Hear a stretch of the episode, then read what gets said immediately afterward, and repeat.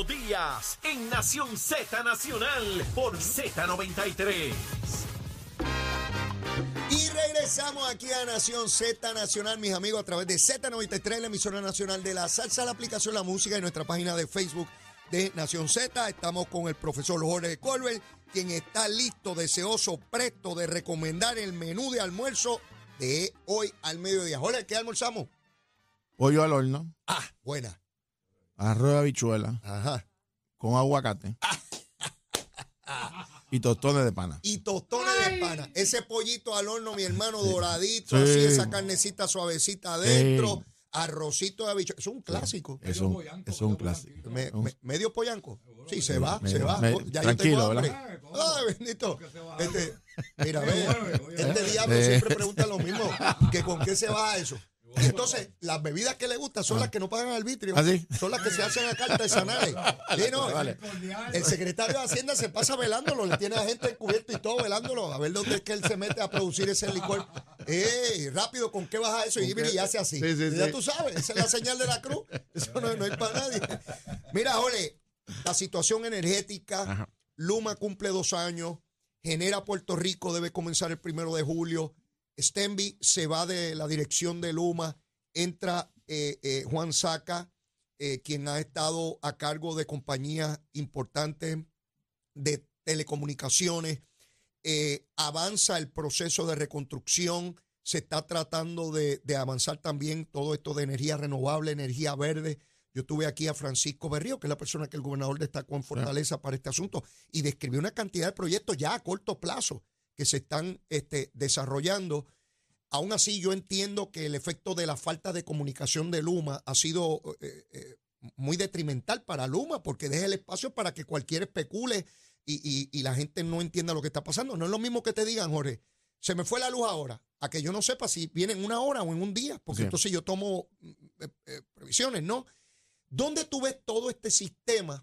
¿Dónde estamos? ¿Cuánto hemos avanzado a la luz de lo que tú crees deberíamos estar haciendo hoy? Mira, primero el origen, ¿verdad? Para poner en contexto el tema energético, pero eh, el origen de, de esta reestructuración completa del país, vamos, Sí, eh, que es la situación fiscal sí. y la, y la quiebra que tuvimos a partir del 2014 y la aprobación de la ley Provenza en el 2016, Ujú. eh, indudablemente el Puerto Rico de ahora y del futuro no va a regresar jamás a lo que fue el Puerto Rico anterior a la quiebra. Hay que, hay que partir de esa premisa. Por lo tanto, lo- el modelo de gobierno que teníamos antes cambió, a mi juicio, para bien, porque eh, si tú pones en contexto y comparas a Puerto Rico con otros países que tuvieron quiebra, Argentina, Grecia, estados, California tuvo una quiebra de su sistema de retiro, ciudades como Detroit, Miami, Nueva York. Nueva York tuvo una junta de control fiscal, lleva 47 años con una junta inactiva, una junta estatal, pero fue, fue el mismo modelo. Detroit tuvo lo que se llama un, un administrador de emergencia que tenía poderes por encima de los funcionarios electos. O sea, son modelos similares. En el caso de, de Grecia, le impusieron lo que se llama la Troika, que fue la, la comunidad europea, le puso unas condiciones a Grecia, que es un país soberano. La recuperación de Puerto Rico comparados con esos otros países o jurisdicciones ha sido más rápida y menos dolorosa, aunque la gente piense lo contrario. Te voy a dar un ejemplo que quizás es el más dramático. Grecia, cuna de la democracia, que es un país perteneciente a la Unión Europea, tuvo una quiebra que hubo que recortar a todas las pensiones el 25%, across the board, todos los pensionados. Todos, todos, todos. Todos, hubo- 25%. Todo el mundo. Aquí no se tocó ninguna, ni Ninguna, uno. Ninguna. Vamos a la tontería. Mm. Dos, votaron 100 mil trabajadores del sector público. 100 Y, mil. 100 mil y privatizaron todos los activos del gobierno. Y aquí no se ha despedido a nadie. Exactamente. Ni se ha tocado las- las pensiones. Y por eso es cuando yo oigo a gente, particulares estos que nunca han estado gobernando y que prometen cosas fantasiosas, de estos partidos emergentes, no se dan cuenta, porque, o, sea, o no, o no miran, ¿verdad? ¿Qué pasó en otras jurisdicciones? Y Puerto Rico, dentro de ese nuevo modelo, por supuesto, tenemos una junta que todos queremos que se vaya, pero la razón de la junta fue una quiebra que se provocó, para que los amigos tengan una idea, nosotros tuvimos casi por 30 años presupuestos que no se cumplieron las proyecciones de ingresos según se legislaron. Los presupuestos, como tú bien sabes, estuviste en la Cámara, son a base de estimados de ingresos y de gastos y había más gastos que ingresos. Pues eso se te descuadra. ¿Cómo tú descuadras entonces la caja tomando prestado? Eso fue lo que nos pasó. O sea, año tras año Seguíamos. vas gastando más de lo que ingresa y vas acumulando esa deuda. Para que tengas una idea, en los, en los, y esto es uno de los capítulos de mi tesis, en los, en los 30 años anteriores al, dos- al 2016, Sí.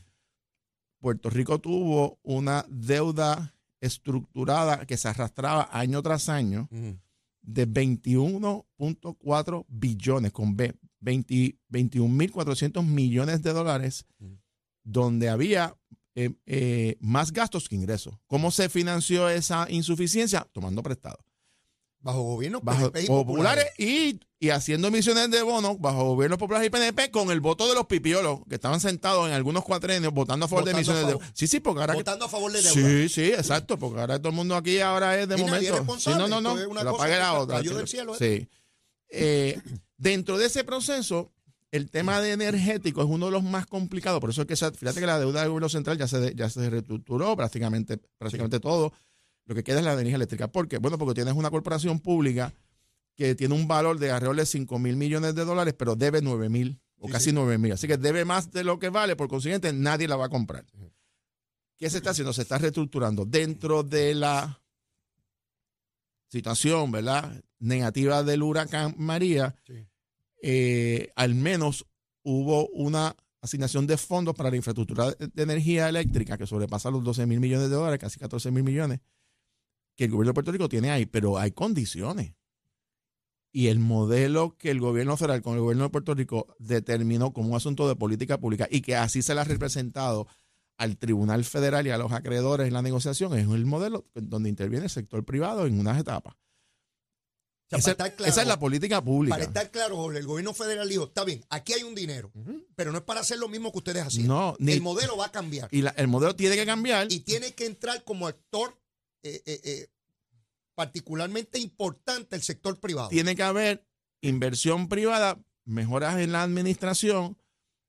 Claro, las normas las tiene que establecer y la, y la regulación del gobierno de Puerto Rico, y por eso hay legislación, y está la, la Oficina de Energía y toda esta legislación que se ha tenido que hacer, Sí. y todas estas transacciones para que entregar a general, la Asamblea Legislativa tuvo que aprobarla, igual que el plan de ajuste de deuda. O sea, tampoco es que es impuesto al gobierno. El gobierno federal dice, aquí están los fondos. Si el pueblo de Puerto Rico no actúa, bueno, pues, pues está, está bien, yo no voy a imponerlo, pero pues, entonces los, ahí están condicionados el acceso a ciertos fondos. La, la empresa Luma, que ¿verdad? fue ese- esa, finalmente ese consorcio que fue seleccionado, comenzó de manera atropellada a mi juicio. Yo creo que, eh, por supuesto que había una necesidad de, de mayor personal, por supuesto que las- los empleados de la autoridad eléctrica debieron haber retenido mucho más de los que le- le- le limitaron se afectaron los servicios, tenían problemas de comunicación pública, evidentemente. Eh, y esa es la realidad. Cuando vino la controversia que el gobernador, pues fue la verdad, el gobernador pidió la cabeza del entonces presidente de Luma. Eh, los que hemos estado en Fortaleza y hemos estado en el gobierno sabemos que eh, cuando un gobernador le pone la cruz a un funcionario del sector privado que tiene contratos con el gobierno, es cuestión de tiempo que lo saquen. Esto era inminente. Seis meses han pasado desde que el gobernador puso ese ultimátum, vamos, y esa es la realidad. Y mover un ejecutivo de esta envergadura fuera de la jurisdicción de Puerto Rico para devolverlo a Canadá no se hace un día para otro. Por lo tanto, eso ha tardado seis meses. Hay unas transiciones y unos elementos, como también el reclutamiento de la persona que ha llegado, etcétera, etcétera. Si esto es una decisión buena o mala, lo vamos a saber con Sí, el tiempo. Lo vamos a saber. Pero la realidad era que era inminente porque hay un alto nivel de insatisfacción del pueblo con, con relación a Luma. Y hay una expectativa también de la otra empresa de Genera, que es el que va a estar trabajando con la generación de energía, eh, que no ocurra lo mismo. Y en ese sentido, también el pueblo quiere respuesta y quiere un uso adecuado de los fondos y quiere ver resultados. Y, eh, y eso es lo que se espera ahora. En cuanto, en cuanto a Luma, eh, fueron los primeros que llegaron en el sistema de, de- de distribución. No tenían un portavoz eficiente, a mi Ujú. juicio. Lautier entendía que si ponía presión se iba a quedar todo como estaba. Y fue mucho más controversial y álgido y la discusión. La entrada de Genera ha sido suave.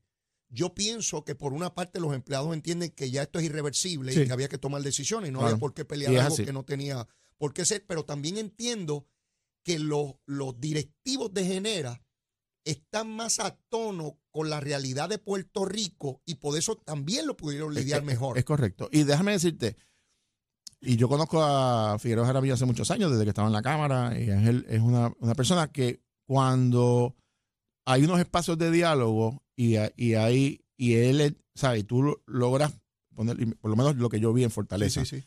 es, es una persona razonable y yo creo que muchos de los argumentos que plantea Lutier tienen razón. No, no, no estaban equivocados en todo. Sobre todo el asunto de la de quién tiene conocimiento del, ¿verdad? de la infraestructura de verdad, de la Hay algo que yo le reconozco en este programa siempre a Lautier, y es que por años dijo que el mantenimiento Eso era un fracaso, cierto, y eso eso lo es dijo, y era verdad. y era verdad, y era verdad. Y es verdad también que hubo decisiones gerenciales malas. eh, eh, y como todo en la vida, muchos empleados de la autoridad pasaron a, a Luma, otros no, otros se acogieron a ventanas. Eso es otra cosa importante. Hubo gente que se cogió a ventanas de retiro. Eh, pero son procesos, Leo, que quizás uno pues, lo ve en la inmediatez, pero a largo plazo, y cuando ve, como vuelvo a al punto de origen, lo ves contra otros países, son decisiones correctas porque estás haciendo una transformación de un sistema que estuvo por muchos años funcionando con algún grado de eficiencia, pero que el- la inversión clave en un sistema eléctrico es la infraestructura, se estaba cayendo en canto. Y esa es la realidad. Y, y ahora, lo que falta ahora por ver, primero, la llegada del, de- de- del nuevo presidente. Juan Saca.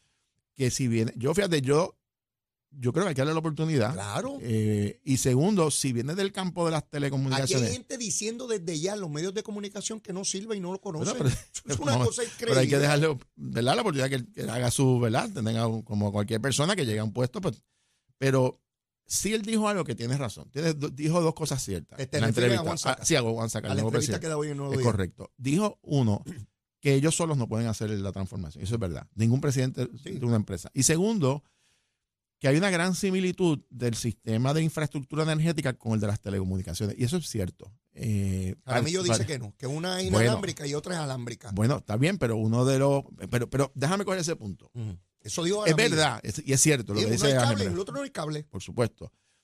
Pero también la muchas de la infraestructura de telecomunicaciones, porque así hay una que es inalámbrica, que puede ser la vía eh, eh, Celulares. celulares y demás, pero también hay otros, dentro de ese proceso de comunicaciones, hay otras que son a nivel soterrado, ¿verdad? Eh, muchos de los sistemas de cable TV, etcétera, etcétera. Es tecnología, es infraestructura que va cambiando. Y yo no estoy diciendo que la persona tiene unas cualidades perfectas para el cargo, pero yo lo que creo es que hay que darle la oportunidad que acaba de llegar y darle un espacio de tiempo. Pero lo más importante, Leo, es cómo Luma ahora va a mejorar su comunicación con el país. Así es. Porque ese es su gran, Sí. su gran problema. Desde el día uno. Desde el día uno. Y genera que ha hecho quizás una entrada un poco, me- un poco mejor. Pero al fin y al cabo, como, como dice un, un profesor amigo mío, la, la sombra coja el cuerpo. O sea, si genera no hace lo que tiene que hacer, eh, puede pasar lo mismo. Así que en ese sentido hay un compás de espera. Yo lo que le pido al país, ¿verdad? Eh, y yo no estoy en esta administración, pero estuve en Fortaleza, estuve en dos administraciones y son procesos bien complicados. Yo estuve en la parte de la, de la privatización de la, geren- de la administración del aeropuerto. Nos tocó a nosotros, Alejandro García Padilla. Eh, mira el resultado que ha habido. Y que por supuesto hay espacio para mejorar Claro. pero el proceso de mejora al sistema eléctrico de Puerto Rico, Leo, es fundamental para el desarrollo económico. Si la infraestructura energética no la mejoramos en los próximos años, este va a ser el escollo más grande para el desarrollo económico y por eso tiene que ser un tema, tema prioritario para cualquier administración. Yo, yo tengo muchas esperanzas en el proceso por lo que estoy viendo y creo que hay un consenso generalizado en- entre el liderato, más allá del discurso político en la inmediatez, ¿verdad? De, de los proyectos que se están realizando y los fondos que, que están disponibles. Juan Saca comienza el primero de julio, que es el mismo día que comienza Genera, allá en, en- en las plantas. Eh, ya vemos que tenemos un problema de tal magnitud, Jorge, que nuestras plantas no pueden producir la energía suficiente cuando estamos en momentos picos como en estos calores excesivos que tenemos. Se, se consume más de lo, de lo que producimos cuando hubo un momento que nosotros teníamos hace décadas atrás un excedente de producción, que se hablaba de, de enviarle energía a otra gente. Yo recuerdo esos debates Claro. eh, que habían en Puerto Rico para ver cómo decayó este sistema. Se me parece mucho el debate que hay ahora cuando la venta de la telefónica. Son procesos. Si yo vivo de tal cosa, aunque ese sistema esté colapsando, es mi modo de vivir, Jorge. Claro. Y si tú vas a atentar contra eso, ¿qué, va- qué vas a hacer conmigo? Claro. Por lo tanto, hay algo que yo aprendí bajo la administración de Pedro Rosselló, que no siempre se logró, ¿verdad? Mm. ¿Cómo tú haces en el interés de las personas el cambio? Porque Claro. en la medida en que lo que se va a cambiar me mejora mis condiciones, pues yo también voy a empujar contigo en esa dirección. Si mi trabajo, a mí se me parece mucho esto a la discusión que hay con los municipios.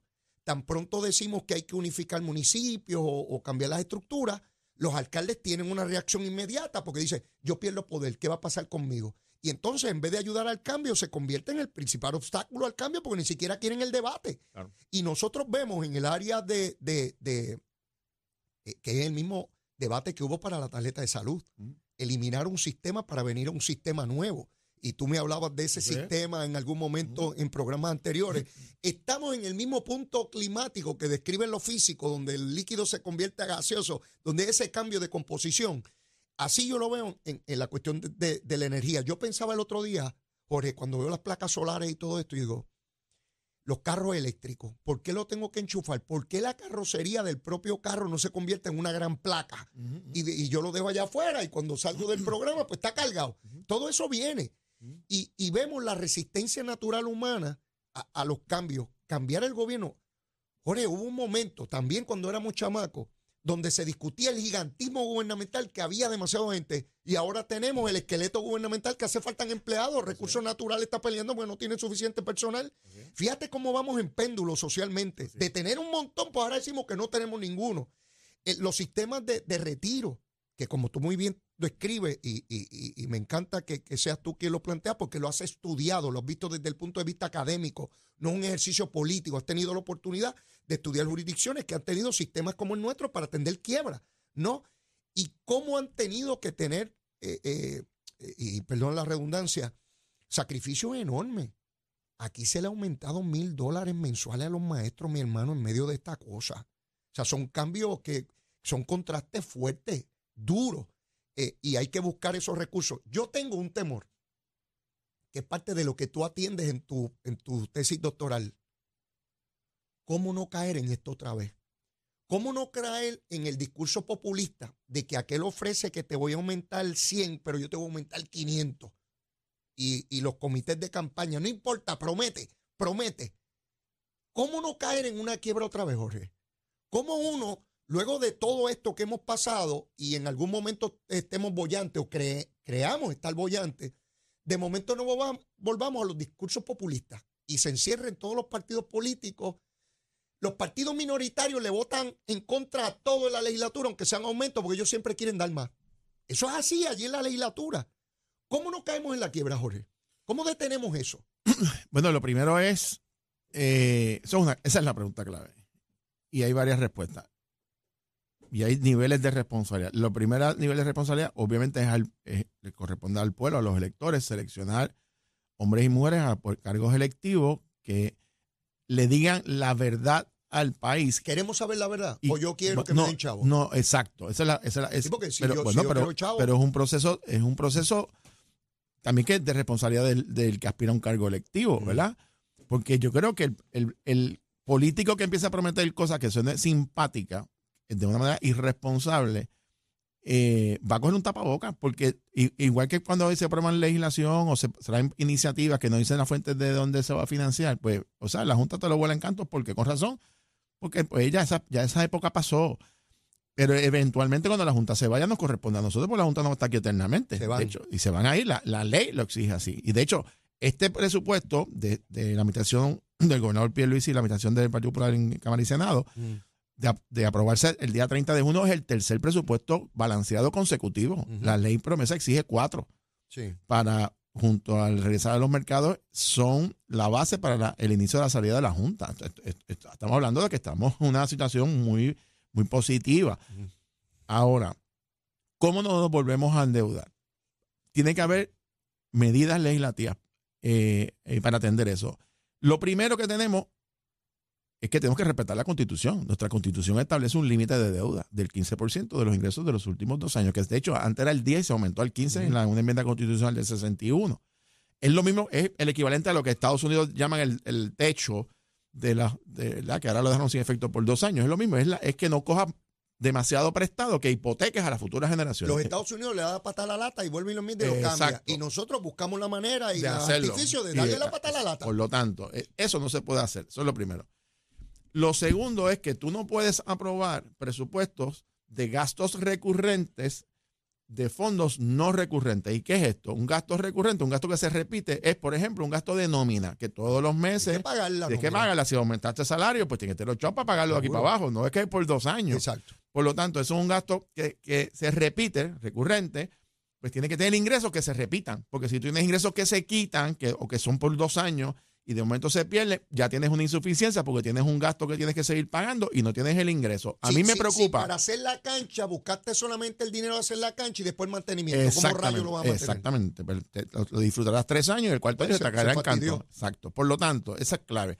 A mí me preocupa, Leo, que dentro de la bonanza económica de fondos federales que tenemos, donde este año se está No, nos emborrachemos de que eso no, siempre va a ser así. no solamente eso, Leo, que me preocupa, que, eh, y lo digo, ¿verdad? Con mayor respeto, que nosotros demos la impresión, nos creamos que, o sea, se está aprobando el presupuesto más alto en la historia de Puerto Rico. Mm. 12.700 Por allá. millones.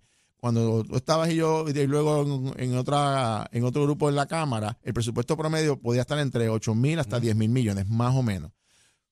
Eh, 12.700 millones de dólares, hay que ver que no se refiera también a partidas que se están sustituyendo de fondos federales que se pueden utilizar por un número de años y se liberan fondos a nivel estatal, que eventualmente esos fondos federales vayan a cesar. Claro, cuando uno examina el plan de ajuste y los planes de legislación del Congreso, aquí hay fondos que van a seguir llegando por los próximos 15 años, pero hay que pensar en, próximas generaciones. Sí, sí, Eh, eso es por un lado. Y por otro lado, el que el uso adecuado, cuáles son las prioridades. Yo pienso que el gobierno de Puerto Rico se tiene que ir moviendo poco a poco, una vez eh, se enderece finalmente la, la- la, eh, situación fiscal, Ajá. de crear un nuevo modelo donde haya más, más eficiencia, menos gastos, pero a la, o sea, pero me refiero particularmente a establecer cuál va a ser el rol del gobierno central. El gobierno central tiene que ocuparse de X, Y cosas que pueden hacer los municipios. Pues quizás no, pues quizás pasa a ser los municipios o a Lo que consorcios. llaman reingeniería. Exactamente. Y eso es otro, otro, otro gran reto que va a tener probablemente la próxima la administración que entre manera el año que que el gobierno se ha desempeñado en sus estructuras burocráticas, Sí. administrativas, operacionales, tiene que ser el mismo que hemos tenido por los últimos 40, 50, 60 o 70 años,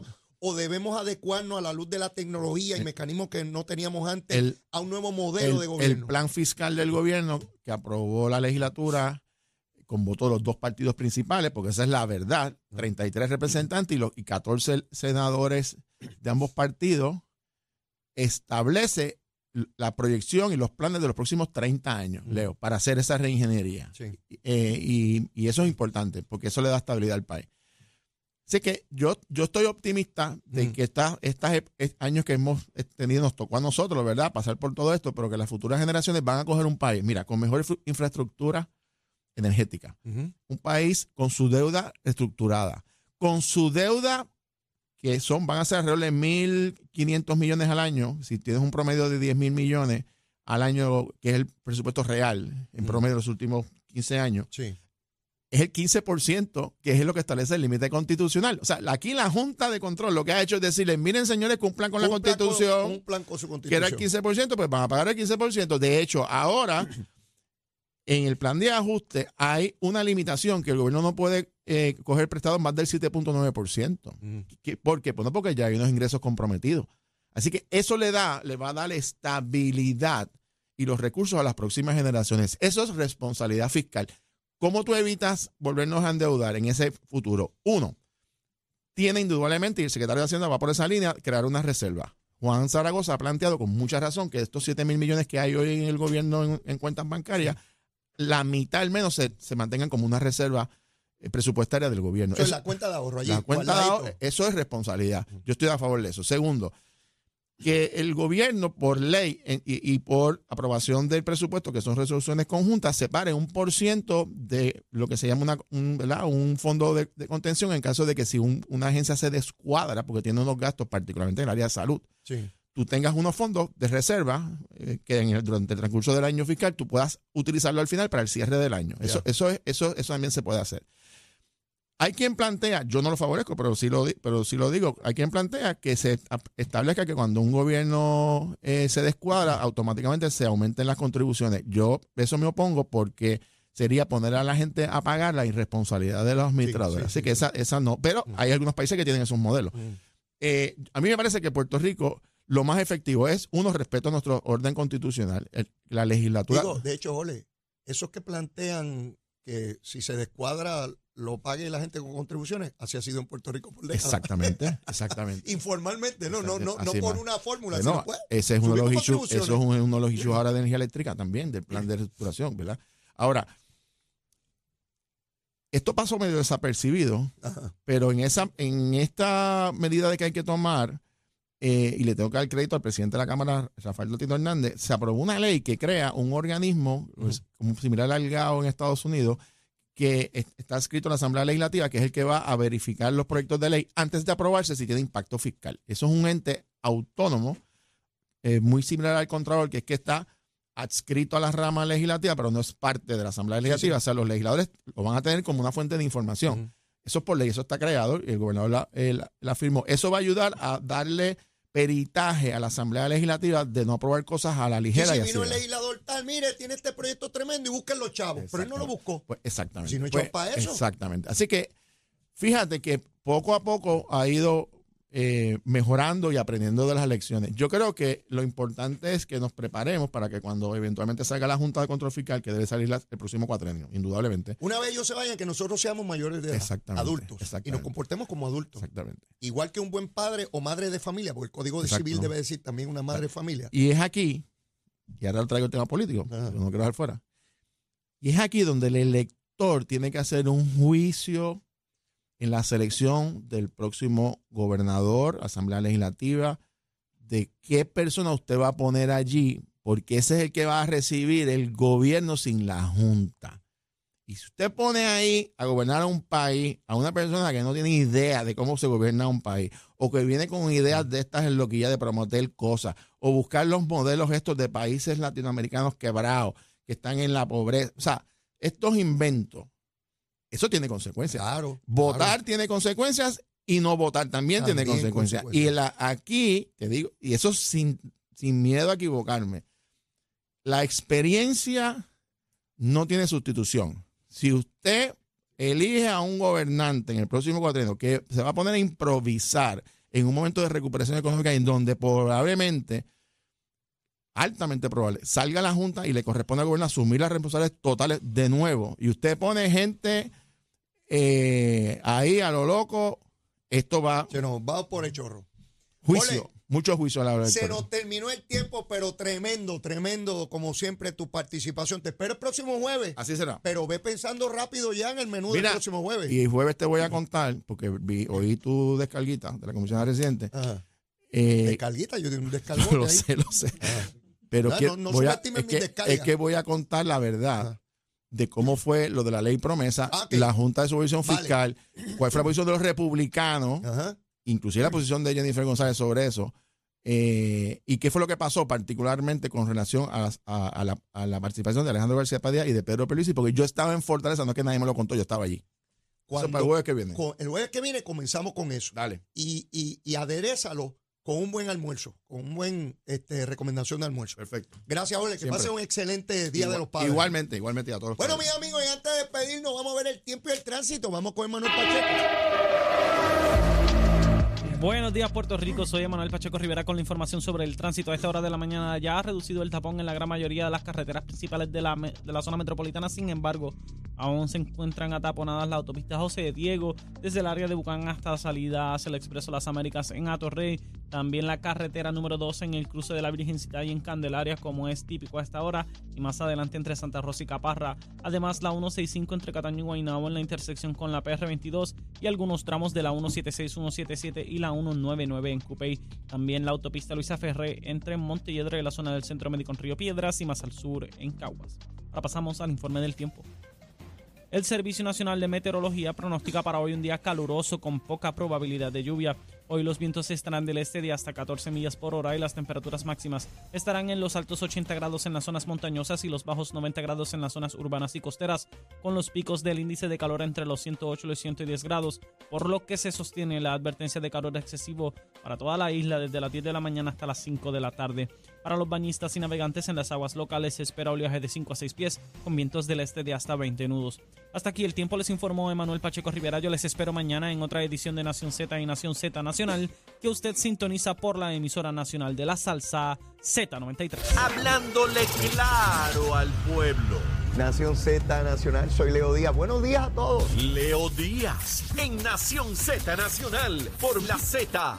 Bueno, mis amigos, ya en los minutos finales, más estudios diciéndonos quiénes están por debajo del nivel de pobreza en Puerto Rico, hablando de la niñez. No hay sorpresa ahí, mire, la mitad de la población tomando la tarjeta de salud y la tarjeta de la familia. Eso ya lo sabemos, es como salimos de la pobreza. Esa es la pregunta importante y la contestación es la igualdad. Mire, yo no tengo tiempo para más. Y si usted todavía no me quiere la súplica, mire, quiérame que soy bueno. Mire, bizcochito de tití, disparo los sonetos como los poetas, seguro, bajo juramento. Y si ya me quiere, quiérame más. Olvídese eso, vamos a querernos en cantidad. Besitos en el cutis para todos. Será hasta mañana. Llévatela, chero. La Z.